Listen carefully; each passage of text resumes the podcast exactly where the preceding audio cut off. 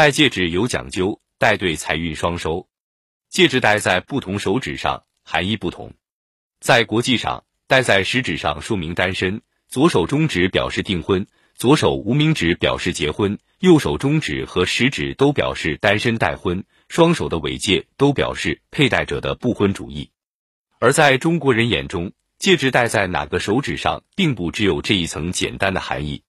拇指，戒指戴在拇指上，象征着福寿安康、荣禄绵长，适合年长者，尤其是男性。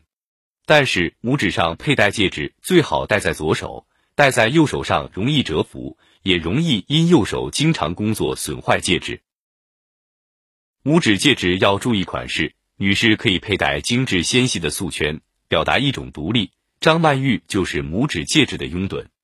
男士佩戴玉石扳指最显得大气。食指，把戒指佩戴在食指可以增进人际关系，赢得权力、社会地位。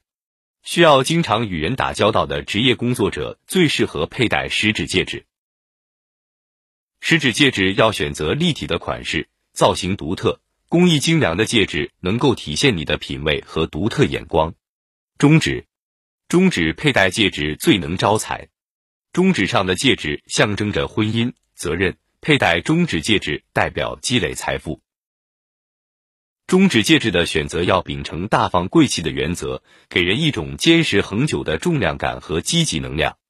无名指，无名指戴戒指代表淡泊名利，不计得失，同时也是婚戒的位置。表达为了经营婚姻不计较付出和得失的无私情怀。